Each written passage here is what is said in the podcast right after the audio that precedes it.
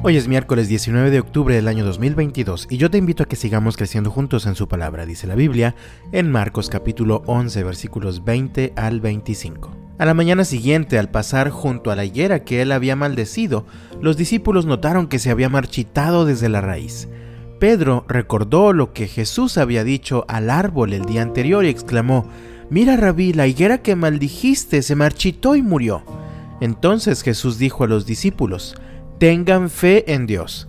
Les digo la verdad, ustedes pueden decir a esta montaña, levántate y échate al mar, y sucederá, pero deben creer de verdad que ocurrirá y no tener ninguna duda en el corazón.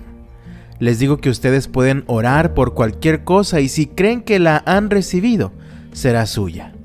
Cuando estén orando, primero perdonen a todo aquel contra quien guarden rencor, para que su Padre que está en el cielo también les perdone a ustedes sus pecados. El evangelista Marcos nos narra esta historia de lo que pasó con la higuera que Jesús había maldecido un día antes.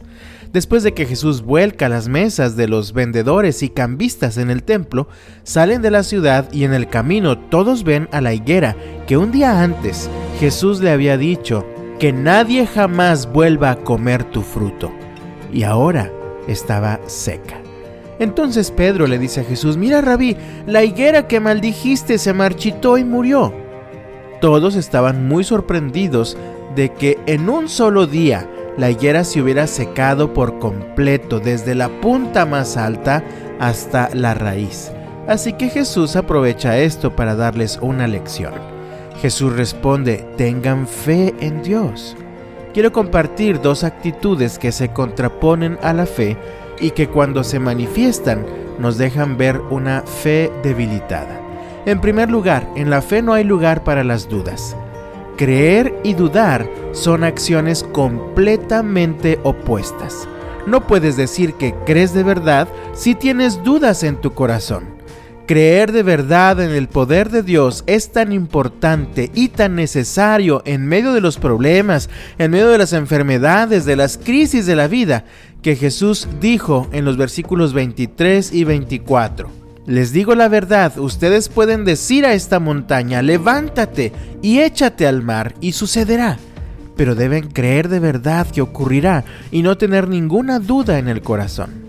Les digo, ustedes pueden orar por cualquier cosa, y si creen que la han recibido, será suya. Somos seres humanos y es tan fácil permitir que aparezcan dudas en nuestra mente y en nuestro corazón. Decimos cosas como, ya le pedí a Dios, pero ¿y si? O yo sé que el Señor lo puede hacer, pero... Y entonces dudamos. Y si dudamos, no estamos creyendo de verdad y entonces nuestra fe se debilita. En segundo lugar, en la fe no hay lugar para el rencor. Leemos en el versículo 25, cuando estén orando, primero perdonen a todo aquel contra quien guarden rencor, para que su Padre que está en el cielo también les perdone a ustedes sus pecados. El que de verdad tiene fe en Dios también tiene el valor y la humildad de perdonar a todos los que lo han ofendido. La fe también tiene un profundo impacto en nuestras relaciones interpersonales, especialmente las más íntimas como nuestra familia. Es totalmente incongruente pensarnos como una persona de fe mientras que seguimos viviendo distanciados de nuestro cónyuge, de nuestros padres, de nuestros hijos por alguna ofensa que no ha sido resuelta y perdonada. ¿Cómo vives en relación a esto?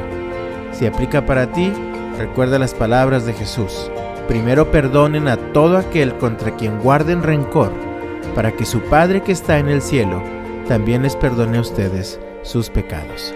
Yo te invito, amado mío, en el nombre del Señor, ten fe en Dios. Que Dios te bendiga este miércoles y hasta mañana.